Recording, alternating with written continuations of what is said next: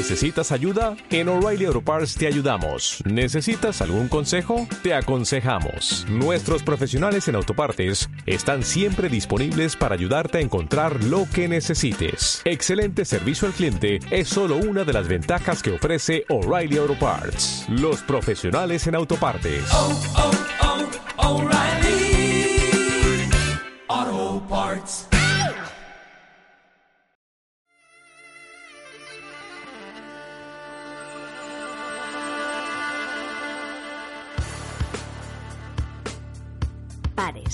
Acrónimo de Portal de Archivos Españoles, es un proyecto desarrollado por el Ministerio de Cultura a través de las líneas de actuación de la Dirección General del Libro, Archivos y Bibliotecas, cuyo objetivo es facilitar el acceso de los ciudadanos a través de Internet al patrimonio documental conservado en la red de archivos de titularidad estatal gestionados por la Subdirección General de los Archivos Estatales.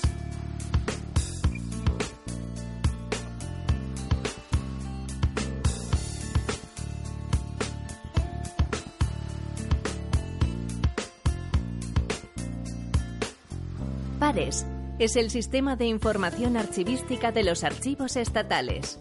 Es un gigantesco catálogo en línea de los fondos de los principales archivos históricos de nuestro país.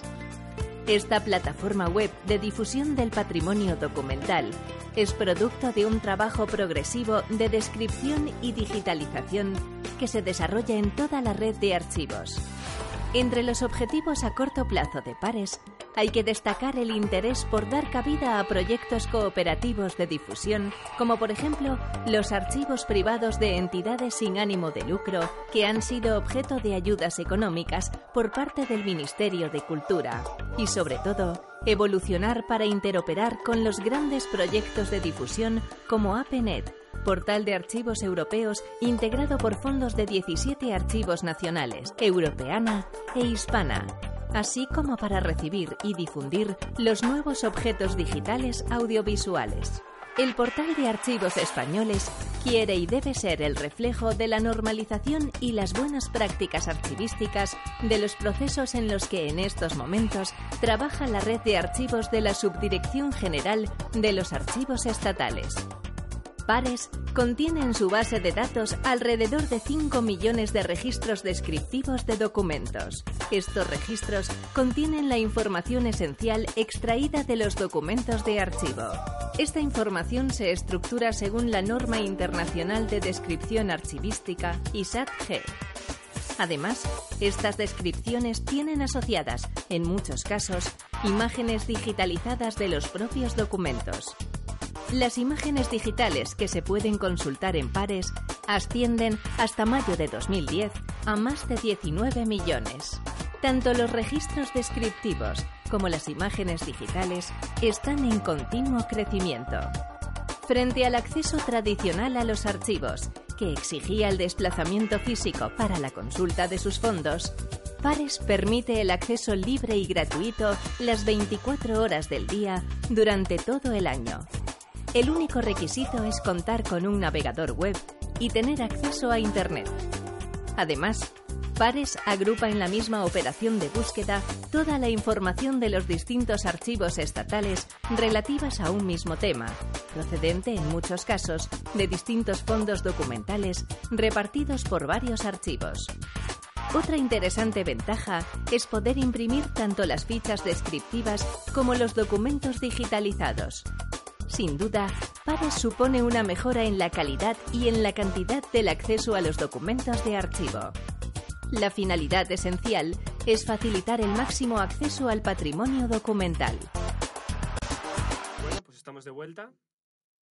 Habéis escuchado un vídeo de Pares de la, de la plataforma de Internet de archivos españoles. Creo que además lo que significa plataforma de archivos españoles, creo que significa ¿verdad? Pares.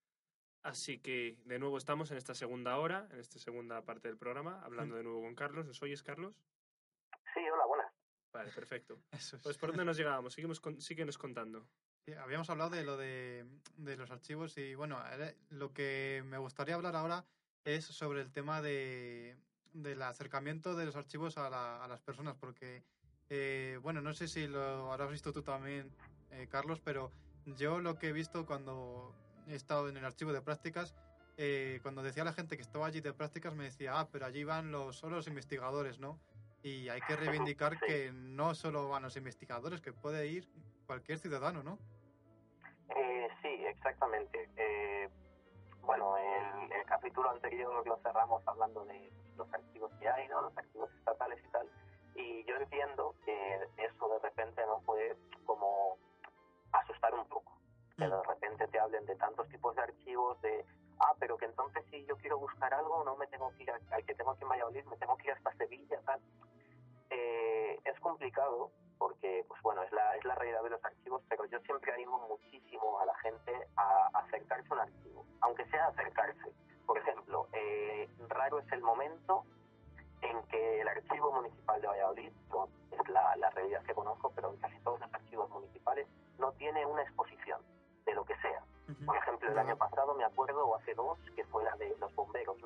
Sí, sí, sí, sí, es ese- verdad.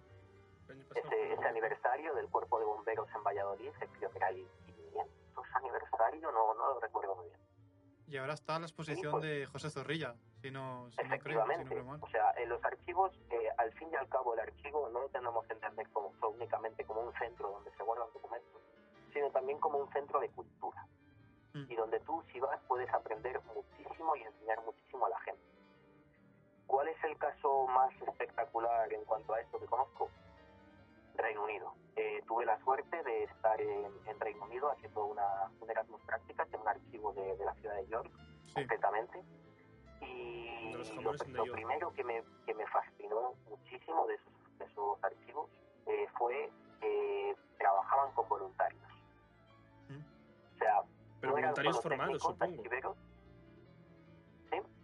Formados, supongo. No, no, no, no, no, para ¿No? nada. Gente jubilada, estudiantes que les convalidaban créditos en la carrera, eh, gente de, de todo tipo que iba allí y se les encomendaba una, una tarea sencilla de, de labor archivística, pues como puede ser eh, limpiar este documento con un material especial o extender este documento que está arrugado o ordenar esta documentación cronológicamente. Tareas muy sencillas que a un archivero formado le quita muchísimo tiempo, pero que gente voluntaria puede hacer sin ningún problema. curioso eso, sí. Sí, sí, sí. Es muy, es muy curioso y creo que es el futuro de, de los archivos. Ya no solo porque aceleras muchísimo la- el trabajo archivístico y puedes dedicar a la gente formada a tareas mucho más importantes, sino porque es una forma muy bonita de acercar a la ciudadanía a los archivos y de que trabajen con esa documentación, que la sientan en sus manos, el, el valor que tiene. Y, y me parece espectacular. Yo espero algún día ver eh, cómo en, Valla- en España se acaba implantando este sistema de voluntariado, que estoy seguro que algún archivo lo tiene. Que yo Un sepa ahora mismo no... es posible que algún archivo lo tenga Yo en España, no- pero no- quiero, me gustaría verlo de forma generalizada. Hombre, yo lo veo un poco peligroso, la verdad, si te soy sincero. ¿Peligroso? Sí, yo también gente- lo pensaba al principio, ¿eh? ¿Sí? Sí, yo al principio era, dije, madre mía, cómo están dejando aquí entrar a, a cualquiera. ¿no? Que, que toque la documentación tal, pero al fin y al cabo están vigilados por un profesional, siempre estábamos... Ah, pues, es que ese tutora- dato faltaba. en esas prácticas y yo vigilándole, Sí, sí, sí. y, y para nada, o sea, yo de verdad que acabé súper súper contento y es una forma muy bonita de acercar la documentación a los archivos. Al final un archivo no tiene que ser solo Eso es. no tiene que ser solo un centro de, de investigación el archivo, tiene que ser un centro de cultura y que si yo quiero conocer algo sobre el pasado de mi ciudad, pues puede ir al archivo municipal a conocerlo. Incluso tu propia eh, ascendencia, pues incluso observar Claro. ahí. Bueno, eso Claro, a lo mejor claro, sería más el, a lo mejor el episcopal y pero bueno, así también pues incluso un ejemplo que se pone casi siempre es los planos de tu casa, si quieres puedes ir a verlos ahí al archivo municipal. Puedes, Efectivamente, puedes eh, los preguntar planos por ellos de, y la- los- de las los propiedades Eso es. Sí, sí, sí. eh, puedes encontrarlos o en el provincial o en el municipal, según la, la antigüedad que tenga tu, tu casa. Mm, sí, sí. y es muy probable que si quieres hacer reformas, eh, tu arquitecto, el arquitecto que contrates, eh, tenga que ir a ver esos documentos para saber dónde están las vigas maestras. Sí, correcto. Ujú, Claro, sí. es un- O sea que los archivos al fin es como un aspecto que eso, que, que mucha gente piensa que solo es para profesionales y que va, es para, abierto para todo el mundo, no solo para Está profesionales. abierto a todo el mundo. Eso es, es. verdad que únicamente por las mañanas, la mayoría de los archivos eso es por el, el horario. Pero sí, eh, se puede acercar cualquier persona y yo en Valladolid, que de nuevo es lo que conozco, los archiveros son personas espectaculares es y maravillosas Sí, sí, y aunque no seas un historiador versado en cómo trabajar en un archivo, te van a ayudar muchísimo a, ah, pues quieres ver esto, mira, tal. Hombre, luego que tú sepas la paleografía o no para, pues para esos documentos. pues, poder Depende de qué época tal, quieras pero- concretar. Claro, sí, sí, sí. pero te van a ayudar todo lo posible en que tú pues estés a gusto en ese, en ese edificio y sobre todo que vuelvas, porque si algo le falta ahora mismo a los archivos es gente que visite y que llene de vida las, las salas de los archivos. Sí, sí, es un aspecto muy, muy importante. Y hay que, hay que hacer como un llamamiento, ¿no? Desde aquí, desde Pueblo Sí, sí. Polvoreras, a que la gente acuda a los archivos a eso, a buscar eso, pues que sea un poco más curiosa sobre su sobre aspectos tan cotidianos como eso, como deciste, sobre el, el plano de, de su casa. o Es sea, que o- Hay, Sí. Eso es, eso. hay todo un mundo ahí. Lo- muchas veces lo, lo olvidamos. Decimos, ¿qué vestigios, qué rastros quedan de la historia? Y nos vamos a los grandes monumentos, Mm, en plan, me voy a la antigua, me voy. Y luego resulta que la antigua está reconstruida entera, casi en el. Bueno, entera, es. que es en el casi, está reconstruida entera. Mientras que a lo mejor te vas a un archivo y tienes el documento escrito en primera persona, o en primera o en segunda por sus escribas, ¿cómo se llama? Los, los, escribanos. los, los escribanos. eh, y lo tienes ahí que es el original, que ese sí que no ha sido Claro, modificado. Eso es el que es. claro. Es un, Entonces, es un monumento, ¿no? sería un monumento en ese sentido, sí, ¿no? Claro, sí, sí. No, no irte al gran edificio que no, no hace falta, lo tienes ahí de verdad, el original. Ujú. Y luego, por ejemplo, yo tuve una asignatura que se llamaba Fuentes, Fuentes musicales en concreto, Fuentes, que era justo era mi asignatura archivística, ¿no? Y de, de hecho, los archivos que estoy hablando, te, te estoy preguntando, vienen de esos apuntes míos, ¿no? y me acuerdo que nosotros poníamos el caso de yo quiero conocer un músico que, que aparece en, tal sitio, qué cosa más rara. Pues yo me acuerdo que nos decía Sote, nuestra profesora, Soterraña Aguirre Rincón, eh, que había que ir paso a paso, ¿no? El primer paso yo este- es decir, pues lo primero es, ha tenido que nacer. ¿De dónde ha nacido? Pues entonces tendría que ir al archivo dependiendo si sigue asistiendo la parroquia en el momento histórico o si no tendría que ir a ese archivo nacional de- que hemos hablado antes de Madrid para buscar esa partida de nacimiento. Y desde esa partida de nacimiento podría luego buscar, por ejemplo, en Chancillería si había tenido algún tipo de pleito para saber que, o, o- o- a lo mejor ya no, ni siquiera un pleito, si- simplemente en su casa eh, tenía los siguientes instrumentos. Entonces, al saber los instrumentos que tenía, podías hacerte una idea de qué, qué instrumentos tañía. Tañía, me ha salido la palabra muy rara. Muy rara. Eh, entonces es como un proceso, poco a poco. Primero tengo que empezar aquí, saber qué ha nacido, todo. Los archivos, lo que habéis dicho, hay por todas partes. Ahora voy a hacerte la pregunta después de haber hecho esta introducción al músico y demás. Hemos hablado de los planos de una casa. Yo, por ejemplo, soy de la Cisterna, de aquí de un pueblo de Valladolid. Si yo quiero buscar los planos de mi casa, ¿tendría que ir al ayuntamiento de mi municipio o tendría que ir a Valladolid? Eh, pues en ese caso, no sé si el. eh, entiendo que el archivo municipal conserva el del, el del municipio, pero también los municipios adscritos. Eh, entiendo que tendría que ser en el, en el municipal. Dudo que la cisterniga, que el ayuntamiento de la cisterniga tenga un archivo propio. No, creo que no. Si lo tiene, si lo tiene nunca he oído, nunca no, he oído no, hablar de, Creo que de no, él. creo que no. Creo que no. Entonces sería, sí, sería en el, en el municipal de Valladolid, sí, el que está ahí cerca de, Claro, es que, por ejemplo, será el caso de que la cisterniga tenemos, por ejemplo, partidas de nacimiento del, del siglo XVII, siglo. XVIII. Pero claro, esto es en la iglesia, en la parroquia, yendo a las partidas de nacimiento, que no es el mismo, o sea, son cosas distintas. Lo que hablamos antes, a lo mejor de archivos diocesanos, archivos parroquiales, archivos... Claro, eso, eso es. Perfecto. Pues ¿te parece si entramos ya a hablar un poco más en concreto de tu TFG? Sí, sí, sí, sí. Que lo dedicaste Eh, a... ¿Perdona? Lo dedicaste al archivo de... Eh,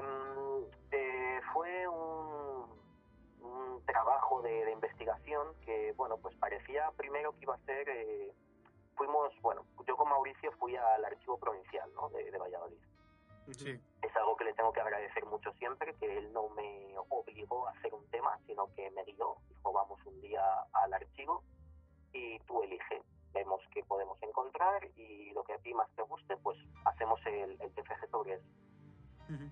Y pues fuimos una mañana y, y encontramos lo que parecía ser un, un, inventario de las propiedades del monasterio de Santa Clara de Tordesillas.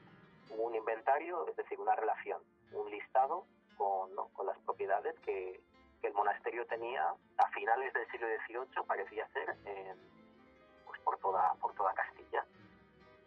Sí. Y pues nos, nos propusimos hacer eh, un estudio, primero digamos, paleográfico, diplomático de por qué había ese, por qué había nacido ese documento y luego pues un estudio patrimonial de pues, cuáles eran las propiedades que tenía este monasterio en ese, en ese momento concreto, hacer como una fotografía ¿no? del monasterio en, en ese momento concreto con la información que teníamos. El caso es que poco a poco pues vimos que no era un, un inventario, era otra cosa.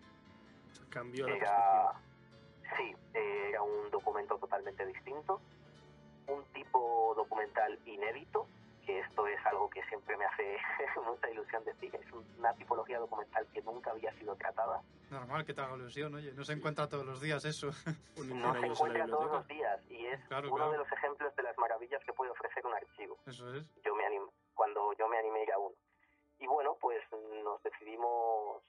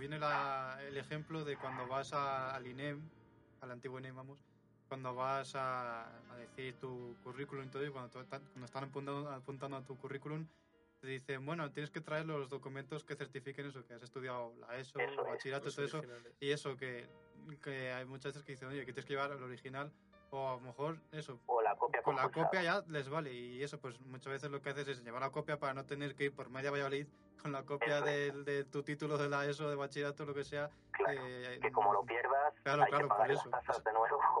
Claro, por eso. Pues qué suerte tenéis. A mí me obligaron a llevar los originales. Es que a mí, a mí fue las copias, en plan, con las obligaron los copias ya... originales. Sí, sí, sí, sí. A mí me obligaron, no, tienes que traer los originales. Vale.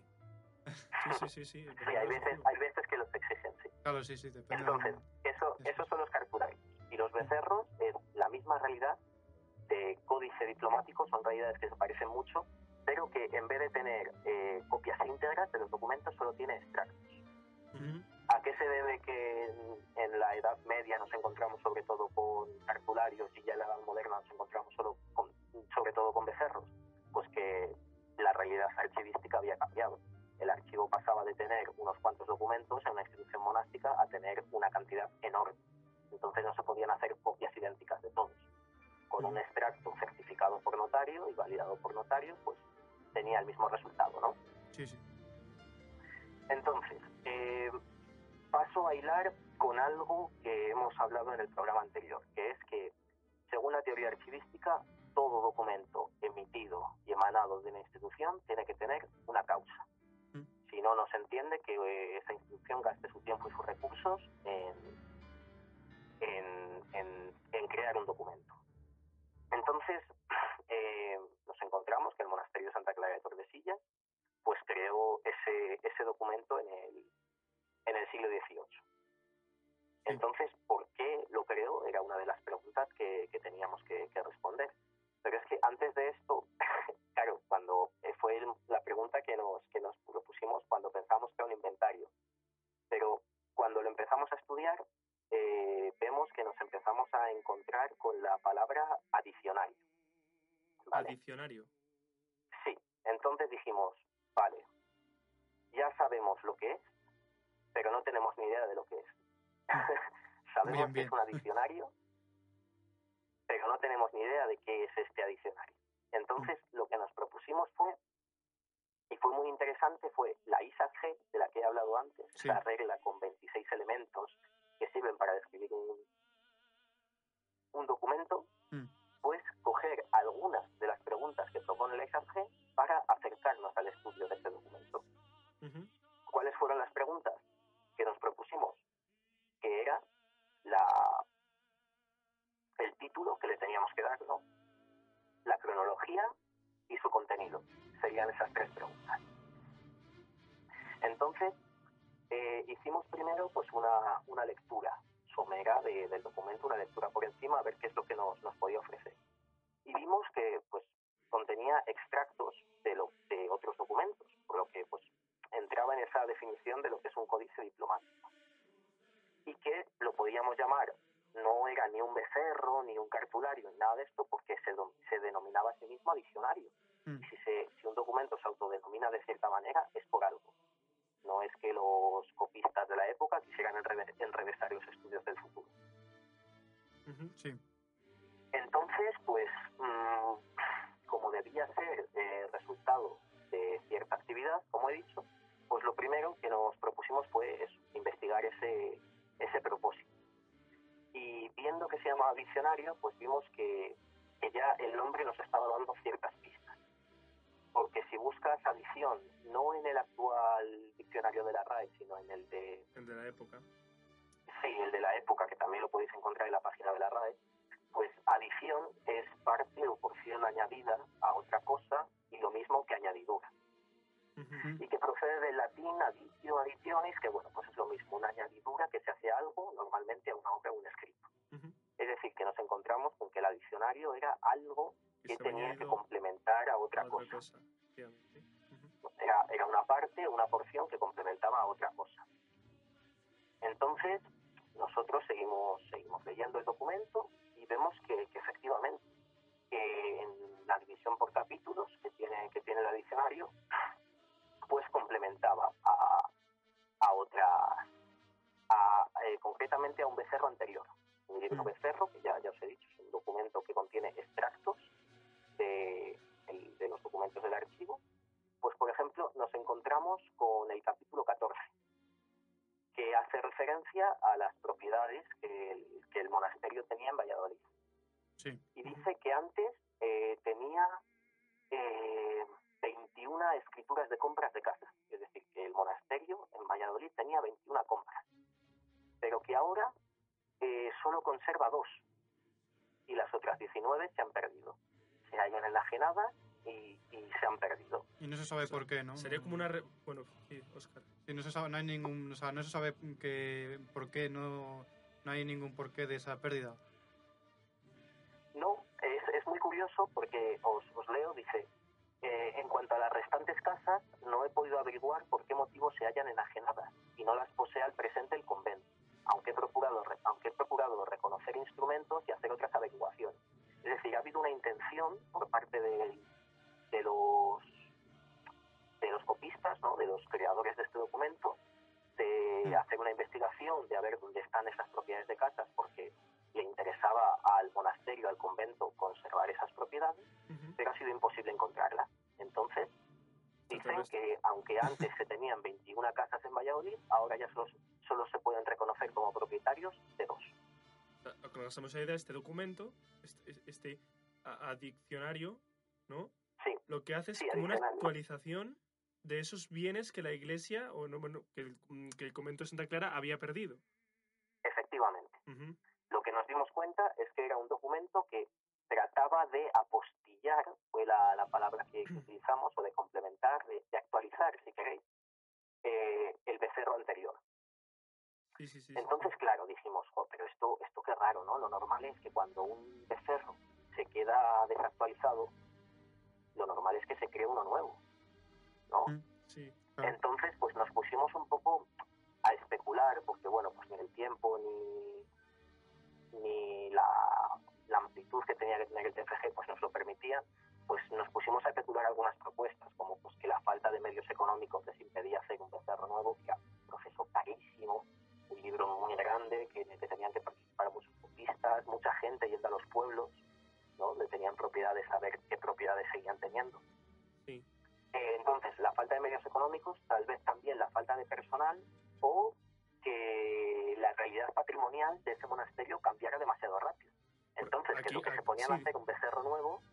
Sí, ya sí. también lo tenían desactualizado.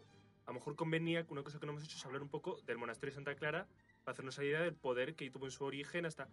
O sea, bueno, el monasterio de Santa Clara se encuentra en Tordesillas, como hemos dicho. Es un estilo, bueno, pasa como con todo, las, las ¿cómo se llama? Las reformas. Empezar, lo que es el edificio surge como un palacio mudéjar en el siglo XIV, creo recordar que es. Sí, Y bueno, ha pasado de todo. De nuevo, ha pasado, ha visto por su, por su, por su espacio la, llegada de Napoleón.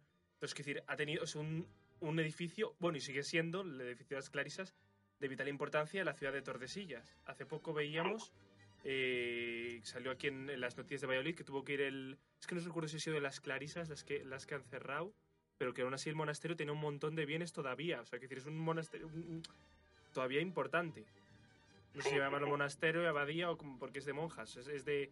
Es de Sí. no, no tiene monjes, es, es femenino, vamos. Es de- y conserva y conserva propiedades que es muy interesante porque en el momento de las desamortizaciones en el siglo XIX Ujú. ya era un real monasterio, es decir, era patronato real, era propiedad de la corona. Y Sí, sí, entonces, sí. por lo tanto, como un, una propiedad pública, era una propiedad del Estado. Entonces no se desamortizó. Y por eso hoy en día pues sigue teniendo algunas, algunas cosillas. Sí, sí, sí, eso todavía. Bueno, aparte que es impresionante por dentro. Todo hay que Sí, decirlo. sí. Tiene, como decimos, tiene varias reformas. Lo- La, la idea es de esta Fundación Mudéjar como palacio. Alfonso XI, recordar qué es. Alfonso XI. Y, por ejemplo, la iglesia es gótica. O sea, se, se ve que. lo- bueno, esto es muy normal en muchos edificios históricos. De todas maneras, las- lo, lo que son las fases de reconstrucción, lo, lo encontramos en la antigua de Valladolid. Que cuando hay gente me dice, eh, no, es romano. No, no, es que esto se ha cons- reconstruido piedra por piedra en el siglo XIX, no te Claro. engañes. Y aquí de nuevo lo encontramos. Es decir, ha sido un edificio de vital importancia a nivel, eh, bueno, desde la villa de Tordesillas hasta a nivel eh, general. Sí, de hecho, si analizando el, el documento este, eh, vimos como a finales del siglo XVIII, es decir, muy cerquita ya de los, de los procesos de desamortización, el convento todavía tenía propiedades en un montón de lugares. Claro, claro, claro, Eh, claro, asunto. Nos encontramos que tenía creo que hasta cerca de, de 30 lugares. Eh, bueno, el, el capítulo des- dedicado al, al análisis patrimonial pues es el, es el final del TFG, pero bueno, os digo así rápidamente, Marzales, en la propia Tordesillas, en Valladolid, en San Martín del Monte, en Torrelobatón, en Perceruelo, en Matilla, en Villán, en Bercero, Granadilla, o sea, un montón de propiedades repartidas por todos los territorios circundantes y que realmente sí, eran, eran un patrimonio muy rico, ya en el siglo XIX incluso. Ujú. O sea, la cosa es hacernos esa idea. Un, un lugar con muchísima riqueza, con muchísimo poder, en el que hay una serie de propiedades que cuando tú encuentras este documento, ya se ve que esas propiedades ha pasado algo. Y lo que vosotros, tú y tu profesor hacéis es especular acerca de qué ha podido pasar para que se han perdido esas propiedades. Claro. Ujú. Y sobre todo, lo más importante es que había una preocupación por mantenerlas. Sí, sí, sí, claro, ¿Sabes? exactamente. Sí, sí, sí. Que se estaban Había, buscando para diciendo una, esto es una nuestro. preocupación real Sí, y un sí, peligro sí. real, por lo tanto, de que esas propiedades se, se perdieran. Y que nos encontraron. Alguna, vamos, los que has comentado nos encontraron, no sé si encontraría alguna. Hay, hay, propie- hay propiedades que sí que se conservan y incluso hay algunos ejemplos de, de propiedades donde antes no tenían nada y, y de repente en la creación de este diccionario pues dicen, no, mira, pues ahora tenemos tantas fanegas de tierra. O sea, el, el patrimonio estaba en un proceso paralelo de pérdidas por un lado, pero también de ganancias por otro.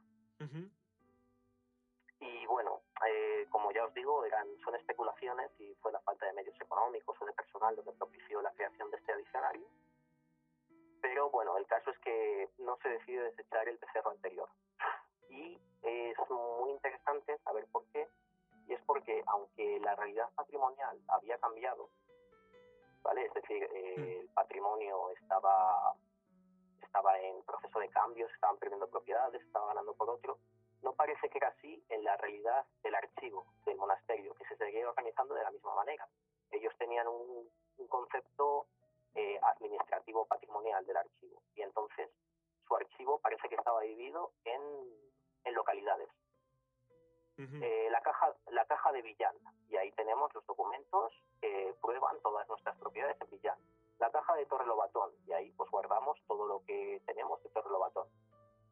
Sí, Como sí, sí, esa sí. realidad no había cambiado, se podía hacer un adicionario que complementara al becerro, el becerro seguía teniendo un uso. Una, vale, exactamente. Era como lo que has dicho al principio, ¿no? Complementario. O sea, el Claro, original eso es. sigue teniendo sus funciones y sus usos. Y a esto le añadimos como. A mí se me ocurre un poco la idea comparándolo, ahora que me toca más de cerca, lamentablemente, con los reales decretos y demás. Es decir, tenemos una ley y luego un real decreto que complementa. eh, Eso es. esa- sí, exactamente. O sea, que sería como una. Bueno, lo dice la palabra, ¿no? Una adicción a ese texto original, lo Claro. dice la propia palabra, sí. Sí, sí, sí, por eso digo que fue muy interesante que lo llamaran de esa forma, porque nos, nos resolvió muchos problemas de cabeza. Sí, sí, sí, sí. sí. Eh, bueno, siguiendo, por, por avanzar un poco en el, en el tema, no sea que nos estemos quedando sin tiempo, eh, la segunda pregunta a la que quisimos responder, ya sabíamos lo que era y sabíamos cuál era el objetivo de este, de este documento, pues era la, la cronología, que es algo que todo documento, aunque sea aproximada, debe tener. Todo documento debe tener adscrita pues, una, una cronología, en qué momento fue, fue creado. A veces pues es difícil, pero bueno, en este caso pues tuvimos la, tuvimos la suerte de que el propio documento habla y se refiere a las fechas en las que se está escribiendo ese, ese documento. Sí. De dos formas distintas, por los documentos a los que hace referencia, que nos da una, una fecha posquam, o sea, si, se- si obviamente se está hablando de un documento de 1750, pues este documento que se está escribiendo ahora tiene que ser posterior. Claro. ujú.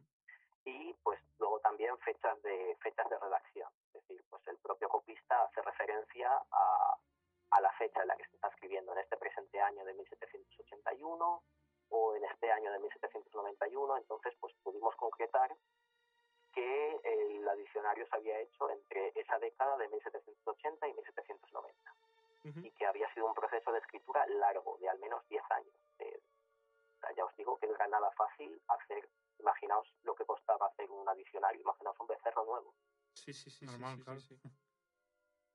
imaginároslo. Sí, sí, sí. Y, y bueno, pues ya por último, eh, la composición. Eh, decidimos hacer un estudio también de pues cómo se organizaba ¿no? este, este adicionario, ya metiéndonos un poco en, en harina de otro costal y bueno, pues, Mm. pues vimos que, que era muy interesante ¿no? cómo se dividía este, este diccionario en capítulos, siguiendo, como os he dicho, un criterio topon- toponímico. Capítulo 1 dedicado a las propiedades en Tordesillas, capítulo 2 dedicado a las propiedades en Villán, capítulo 15 en Torrelobatón. No, cada, cada capítulo estaba destinado a las propiedades Sí. en, cierto, en cierta localidad. Lo cual refleja a su vez cómo tenía organizada esta institución su propio archivo, siguiendo este mismo, este mismo criterio. Y aquí pasamos a lo interesante. La división de cada capítulo eh, está, está dividida en, bueno, primero todos los capítulos empiezan con una introducción sobre la seriedad. Hace tiempo que este monasterio conserva en este pueblo, digamos Valladolid, 21 propiedades de casa. Vale. Y hace una relación, seguido de esto, hace una relación de todos los documentos que, que pueden probar estas propiedades. Y lo hacen de forma cronológica. Nuestro documento más antiguo que lo prueba es de esta época y cuando el, mo- el monasterio empezó a tener aquí tres casas. Y luego obtuvimos otras cinco por este por esta licencia del concejo y luego tal. ¿no? O sea, hacen un estudio de su propia historia, de cómo han conseguido esas, Sí, sí, sí, sí, sí. Aquí viene lo importante, hacen al final una comparación de qué es lo que tenían cuando se escribió el becerro anterior, que no pudimos determinar concretamente en qué fecha se había escrito, pero vamos, pongamos que en ese siglo XVIII, con las propiedades que les quedaban ahora. O sea, sería es- un triple, un triple trabajo. El original ¿Cuál? sería un, un triple trabajo, ¿no? El original, esa adicción que vosotros estudiáis, y luego, la, o sea, hablando del presente, contemporáneo del siglo XXI, estudiando los dos procesos anteriores, tanto el adicionario como el original. Sería un triple, Sí. pa- un triple proceso, sí.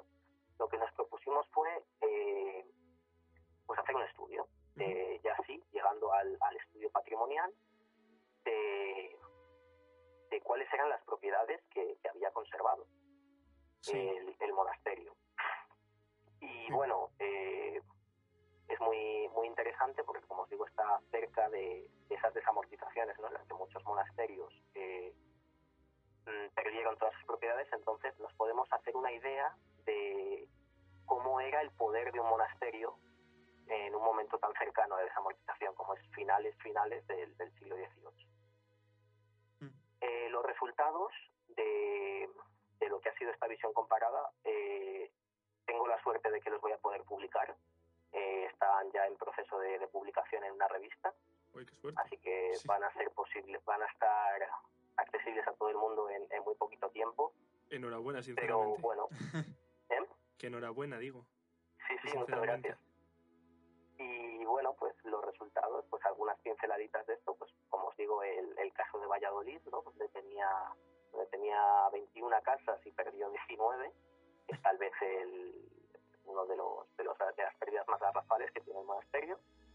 Robladillo Villán, donde lo perdió absolutamente todo, aunque sí que es verdad pues, que eran propiedades de menor de menor cantidad, ¿no?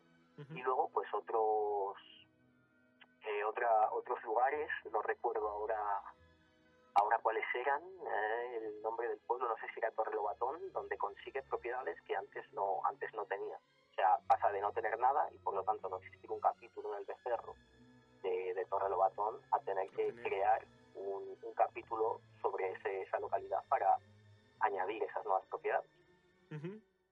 pero lo que nos encontramos al final es que el saldo es negativo.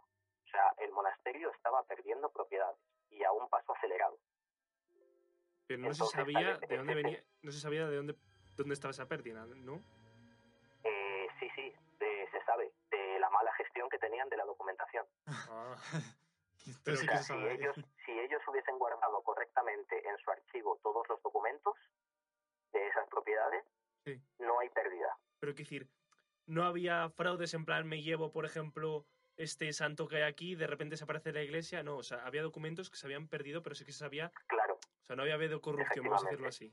Entonces los, los copistas intentan hacer una investigación de a ver si por otro lado podemos encontrar un documento que, que pruebe que esa tierra es mía, como por ejemplo si con el dueño tuve un pleito en el que yo figuro como propietario y el otro como arrendatario, pues si voy a la Chancillería, pues ahí va a estar que yo era el propietario, ¿no? Sí, sí. Pues se intentaron hacer ese tipo de averiguaciones, pero hay veces en las que no se podía y por lo tanto la tierra pasa a perderse. El monasterio no puede seguir eh, defendiendo esa propiedad como suya porque no tiene un documento que lo certifique. Claro está. Ese es el motivo de la pérdida de, de propiedades, no solo en esta institución, sino en muchísimas. Y por eso interesó al monasterio ponerse las pilas y actualizar su becerro, hacer una labor de investigación y que dijera, vale, hemos perdido todo esto, pero hasta aquí, no vamos a No vamos a perder nada más. más. Lo tuvieron en cuenta ya, esas pérdidas y dijeron, bueno, hasta aquí y ya. Eh, Sí, sí, sí. Estamos hablando a veces de, de auténticas hectáreas y hectáreas de tierra. Bueno, ellos no usaban la, La palabra hectárea, pero sí. la palabra hectárea, si eran los, pues, los tumaques o los- las yugadas o lo que sea, pero bueno, sí. Llevándolo a nuestro a Nuestra- terminología, pues Actual. hectáreas de tierra. Sí, sí, sí, sí, sí. Continúa, continúa. Eh, nada, eso sería un, un poco todo lo que es mi lo que es el estudio. En muy grandes pinceladas, no quiero tampoco tampoco aburriros mucho, Mm. pero eso eso fue, o sea, eh, proponernos un estudio de una unidad documental nueva, de una tipología documental nueva, que es el diccionario. Como os digo, es el, el primer caso en toda España que se encuentra de, de un documento que se autodenomina así, o al menos eh, encontramos a ningún otro autor ¿no? que hablase de, de este diccionario, de este tipo de documentos. Y bueno, pues eh, sobre todo lo, lo, lo importante es el, el- cuando nos propusimos cómo vamos a investigar esto, ¿no? Y dijimos, pues vamos a utilizar la normativa archivística, porque al final lo que estamos haciendo es dotar a este documento de una descripción. Entonces vamos a usar la, la ISAG. Y pues cogimos esas tres preguntillas de, de la norma y pues hicimos una, una investigación mi sí, primer acercamiento, por, otra, por otro lado, a- al mundo de los archivos como investigador. Ya lo había sido como, como trabajador, pero como investigador fue mi primer acercamiento y la verdad es que fue una experiencia pues maravillosa. Y animo a todo el mundo que haya estudiado historia a hacer una investigación en un archivo. Ahora, si quieres, entramos ahora en, en este apartado, pero antes para acabar justo con tu, con tu tema del TFG, como conclusiones, ¿podrías decirnos así dos o tres conclusiones sobre el tema de la investigación en Santa Clara, sobre los tres, sobre los tres documentos, Sí. sobre la pérdida? Sí, dinos, dinos. Eh, eh, ¿Qué quieres? ¿Unas conclusiones más sobre el patrimonio o las conclusiones que mi tesis? Las conclusiones de tu TFG, sí. Mm, Bueno, lo- la primera es que, como digo, nos encontramos con una eh, con una realidad documental nueva, que es el diccionario, porque el documento se autodenomina así a sí mismo y durante el estudio pues pudimos ver que había características que lo diferenciaban de, de otras tipologías documentales, como es el becerro. Por Ujú. ejemplo, el becerro en ningún momento complementa a otro becerro. Mm. Sí, sí, Entonces, sí, como sí, sí. este sí que lo hace, pues puede... eh, es una tipología documental nueva. O sea, primero encontramos lo que sería la realidad eh, histórica y, y, perdón, y, mm, y patrimonial. Mm. La segunda, es. una nueva palabra que surge, que nunca está denominado una- un archivo así, que no es un becerro cualquiera, sino que es un- algo que Eso es. complementa lo que hemos dicho antes. Sí, continúa, perdón. y que como se autodenomina adicionario, pues ahí la diplomática no tiene nada que, o sea, no tiene ningún trabajo que hacer. Cuando un documento se autodenomina a sí mismo, como es el caso de las cartas plomadas, pues eh, ya la diplomática le, le dota de ese nombre. No Esa nomenclatura, efectivamente. Sí, sí, sí, sí. Conclusión, que el, el archivo, eh, como he dicho, sigue una, una, una realidad eh, administrativo-patrimonial. Ujú. Es decir, que la función del archivo de un monasterio como es este de Santa Clara de Tordesillas, en un momento como es el siglo XVIII, era el de proteger la documentación. No era una función histórica, ¿no? Como la que tenemos ahora de, de un archivo eclesiástico. Mm, No, una- un monasterio no intentaba proteger su historia, Era quizá más, intentaba, económica intentaba tampoco. sí. proteger sus propiedades. Sí, sí, sí, sí, sí. Que eso pues es algo es algo que, que queda ahí y Que yo y también bueno, lo pues haría, de hecho que- sí, ¿eh? claro o sea al final pues lo es lo que le interesaba a esa a esa institución y entonces pues da como lugar pues a ese tipo de administración de archivo que es el pues eso por por lugares toponímicos por, por localidades Ujú. Y por último, eh, que en este momento, que es finales del siglo XVIII, el monasterio de Santa Clara de Tordesillas estaba perdiendo propiedades. Tenían un becerro totalmente desactualizado, eh, estaban perdiendo documentación, no manejaban bien su propia documentación, este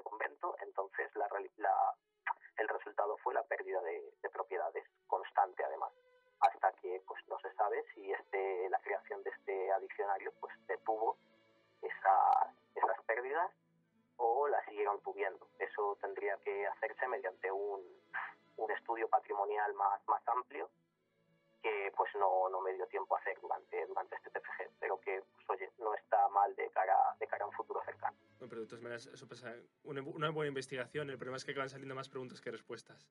Eso es lo malo. Entonces. Claro, sí, sí, sí, siempre, siempre tiene un camino a seguir una investigación. Pues perfecto. Si quieres ahora ya, y para finalizar el último apartado del programa, hablarnos un poco del futuro de los archivos. Eso es. Porque claro, los archivos nos hablan de un pasado, nos hablan de un presente, como, tú, como se ve muy bien en tu TFG por estos dos temas, de nos hablan de un pasado, de un pasado aún más remoto y de la comparación con la actualidad. Pero ¿tienen futuro los archivos? ¿Qué entendemos esto de, fu- de futuro en la archivística? Bueno, el futuro de la archivística está totalmente ligado al documento electrónico.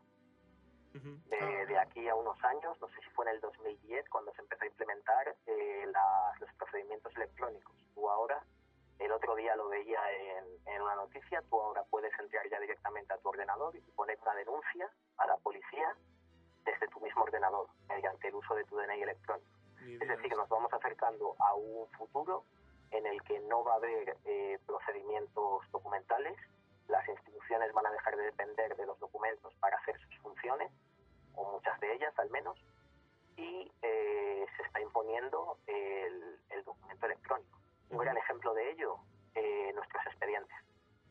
Nuestros expedientes académicos, desde hace varios años, nosotros ya no vamos a, a firmar nuestra matrícula, a rellenar nuestra matrícula presencial y, y darla en consejería, lo hacemos todo desde nuestro ordenador Sí, sí, sí. y hacemos una matrícula online.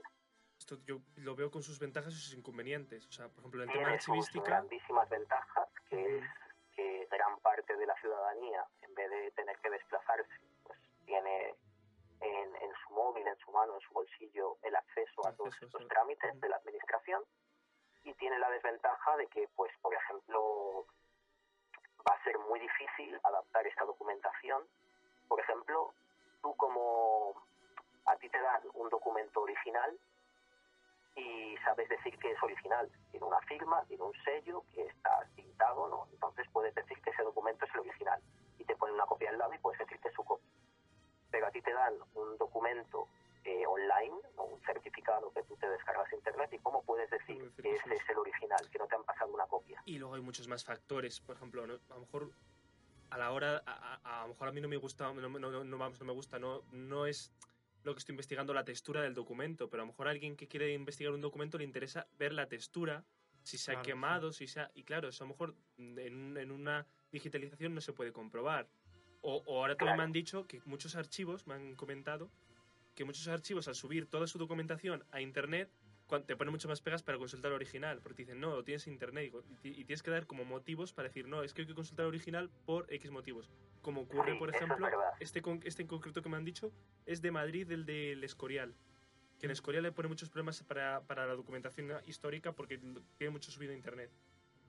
Claro, eh, sí, en un principio eh, el futuro de la archivística está yendo también hacia eso, a ofrecer a los ciudadanos eh, copias informáticas, digitalizaciones y tratar de utilizar, de manosear, podríamos decir, lo menos, menos posible, posible los documentos original. originales para que se conservasen. O sea, vemos ese punto negativo, pero también el punto positivo. Y luego a mayores, ahora una investigación ya no requiere que si yo tengo que encontrar, eh, mm, Claro. tengo que recurrir, por ejemplo, a, a la Biblioteca Nacional de París, ya no hace falta que me desplace, me desplace hasta París a la, a la biblioteca, sino que puedo encontrar el documento que es- Efectivamente. y sus partes Al buenas y menos sus para partes un malas. estudio, al menos para un estudio, pues es que ser, contenido. pues, de, de las fuentes y tal. Ujú, Ya si quieres hacer un estudio policológico claro, o un estudio paleográfico, Ya pues tal vez que que más- a ver el original. exactamente. Eh, claro. yo lo que tengo entendido es que, salvo casos excepcionales de documentos que ya están demasiado, demasiado manoseados, Manoseados que... se siguen sirviendo, aunque estén, aunque estén digitalizados,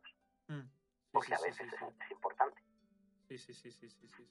Claro, sí. Además, como lo que venías diciendo al principio en el otro, en el anterior programa, eh, cuando nos decías lo de los emails y todo eso, pues me ha venido otra vez a la mente de, de en este aspecto tener que como adecuarse todo el mundo este de, de la archivística que está eso acostumbrado a tratar con Ajá. documentos en físico a eso a empezar a, a manejarse en, en el mundo digital en el mundo de, la, del hoy Es en que día que, es sí, eso, sí, sí. internet el- incluso se puede decir con las redes sociales Tiene- incluso con la- para expandir un poco más el saber oye que estamos aquí que estamos a los archivos y que podéis venir Ahora, que, pues, con tus con- Gracias o sea, a la, claro. a la investigación de muchos, de muchos archiveros, eh, Claro, o sea, claro. un documento que tú tenías que ir al original y leer. Bueno, primero tienes que, tenías que tener unos conceptos paleográficos mínimos, porque claro, para entender es. aquella letra ya, de primeras ya. Entonces, y luego tienes que leerte el documento entero, mientras que gracias a estas personas de archivos, se dedican a leérselo y poner una serie de palabras clave te permiten encontrar el documento de, una forma mucho más rápida.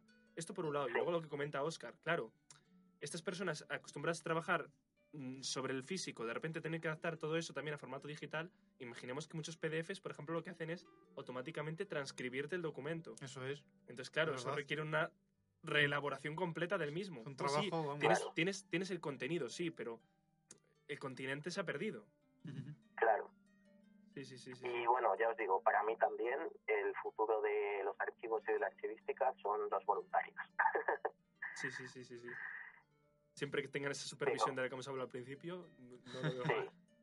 Sí, sí, sí, sí. También es, es muy, muy interesante lo que dices de, de esos correos, porque claro, o sea, tú cómo reconoces que un correo es oficial. Por ejemplo, te manda un correo la, la universidad y tú cómo sabes que te lo está mandando esa universidad. Eso me pasa a mí con el un banco. correo de otra parte. Entonces es muy interesante todo el trabajo que se está haciendo en conjunto, porque es, es el, el valor que tiene ese, ese trabajo, que no se está haciendo, no está haciendo cada archivo su, su trabajo individual, sino que que está es haciendo un trabajo y cooperativo. de los metadatos Ujú. el uso y la implementación de los metadatos en los documentos electrónicos como forma de, de validarlos, ¿no? de, de decir que este documento es original, que es auténtico, que viene de, de esta institución en concreto. Sí, y esto sí, se sí, puede sí, hacer muy bien a través de los metadatos, que es algo todavía que está muy verde, pero que tiene un futuro muy prometedor. Pero de todas maneras, ahí veo de nuevo los peligros, lo que hablamos. O sea, yo siempre veo un poco la ventaja y el inconveniente, ¿no? Y en este caso es que, igual que se falsifican billetes, seguramente si hay alguien interesado puede llegar a falsificar esos documentos, como nosotros, o sea, imaginemos lo que tenemos ahora claro. mismo en Internet, que ahora mismo, eh, si todos estos documentos que se forman nuevos automáticamente son- son digitales, ya no existen en físico, si eso cae un día y no es impreso, ni has- y aunque lo imprimieras, queda validez a ese documento. No sé si me explico, o sea, Sí, sigues sí, teniendo sí. el mismo problema. Entonces, yo le sigo viendo mucho miedo a esto todavía, ¿eh? Llámame carca si Ya. quieres o conservador, pero donde esté el, donde esté el Está- papel y es esté un- el... Sí, sí, sí. Es un proceso que está muy verde, pero también quedan muchos años para que la documentación electrónica sustituya por completo a la documentación, a la documentación física. O sea, Pero- no es algo que se vaya a producir de un año para otro todavía. Tendría que ser complementario. Para mí tendría que ser complementario directamente. Sí, sí, sí. sí. Bueno, pues perfecto. Llegamos así a, yo creo que al final del programa. Mm.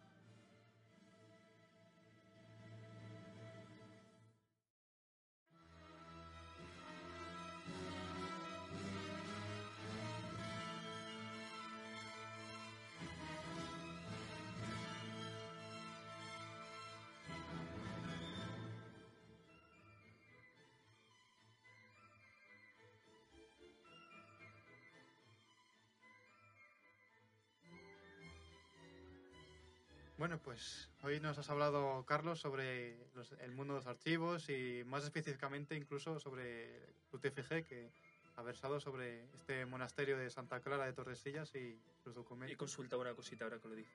Mm. Las clarisas no se fueron de Tordesillas, se han ido de Medina. Que sabía que se han ido las, las Ah, de. Medina. Sí, de Medina. Vale, aclaración hecha entonces. Perfecto. Ya está. Y- Bueno, y Carlos, ahora llega el momento en el que nos hables finalmente cómo contactar contigo. Para los oyentes que... Sí, sí, claro.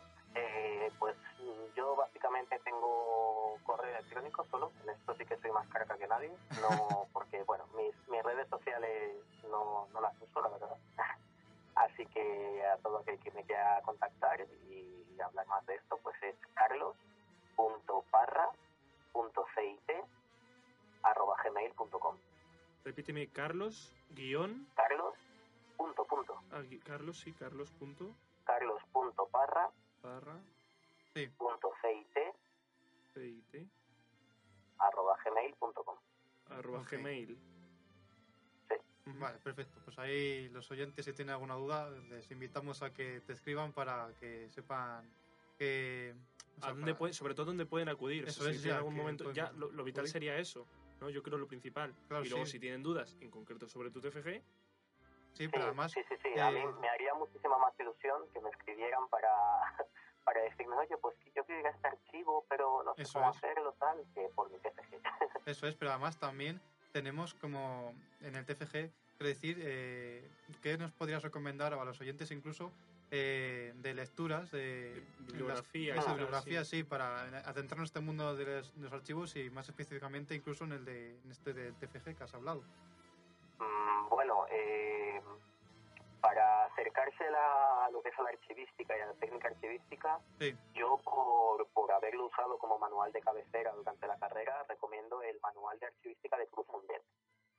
¿vale? Es un es un manual muy sencillito, mm, pero que resuelve muchas dudas de cuál es la situación actual de la realidad archivística, actual de la sí, ¿no? archivística, ¿no? Y ya yendo pues al TPG, pues a los que quieran acercarse más a, por ejemplo, al monasterio de Santa Clara de Tordesillas, ¿no? Mm. Pues eh, libros como El Real Monasterio de Santa Clara de Tordesillas, de González Herrera, o los de García Frías Checa, que es una guía de- del Real Monasterio de Santa Clara de Tordesillas. Luego, a los que quieran ade- adentrarse eh, ya en lo que es el mundo de los cómics diplomáticos, pues eh, primero hay que hay que leer al maestro, ¿no? Que es Carlos Saez, que es el, el inventor de este de este término y el, el gran el gran creador del cómic diplomático. En su obra Origen y función de los cartularios hispánicos, hispanos, perdón, Origen y función de los cartularios hispanos. Y luego, para profundizar más, pues tal vez autores como Concepción Mendo Carmona, que pues obras como el cartulario, el cartulario como instrumento archivístico, o eh, Keller con el becerro Bicefgerens, o, o, o el propio Mauricio Herrero, Herrero de la Fuente, ¿no? El, el Eh, tutor de ¿no?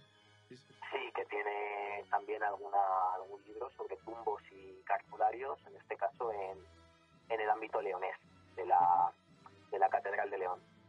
Bueno, y de todas maneras, si tienen cualquier otro tipo de duda, ya saben, al correo de Carlos. Y créenos, Carlos, que han acudido a nosotros para preguntarnos historia, así que si van a consultar algún tipo de archivo o en concreto sobre tu TFG, vamos, seguro que nuestros oyentes tienen a bien contactar contigo. Ahora, por Pues nuestra mi parte, correo está abierto a todos ellos. de todas maneras, vamos a hacer una vez más, carlos.parra.cit.gmail.com, ¿verdad? Sí. Perfecto. Vamos a decir los nuestros del programa, ¿te parece, Oscar? Sí, pues las redes sociales para contactar con nosotros eh, a través de Facebook, Instagram y Blogger. Nos pueden buscar como Power por Bolerías y ahí no, nos encuentran y nos pueden seguir. Y luego una forma de contacto incluso más personal si cabe es por el correo electrónico, es powerporbolerías.gmail.com y ahí como con Carlos igual nos escriben y cualquier duda pues también nos pueden contactar con nosotros. Ya, por último, solo queda agradecerle a Carlos de verdad que nos haya acompañado hoy. Muchas gracias. Además, no, A vosotros. a no tenemos la suerte, por, no tenemos... por hacer esta por hacer esta labor de, de difundir la, la historia y estos temas. Bueno, pero si esto, si- si- sin ti no habríamos podido. Además, no tenemos la suerte de conocerlo en persona, que ni, ni, ni Oscar ni yo. ¿O no? ¿O Sí, yo sé que te conocí en persona alguna vez por la facultad. Y pero eso, de vista, pero- no de haber hablado. De haber hablado, pero Entonces, muy pocas, muy pocas veces. Eso sí, es sí que un privilegio poder contar contigo hoy así, sin apenas conocernos. Así que sin más, yo Eso creo que de es. verdad, gracias, Carlos. Y de un encima un tema tan importante y que no hemos tratado hasta ahora sobre los archivos, que es eso, un tema que no hemos tratado y que hay que dar importancia. Pues bueno, no nos queda más que decir que Que hasta el próximo programa, ¿no? Eso es. Muchas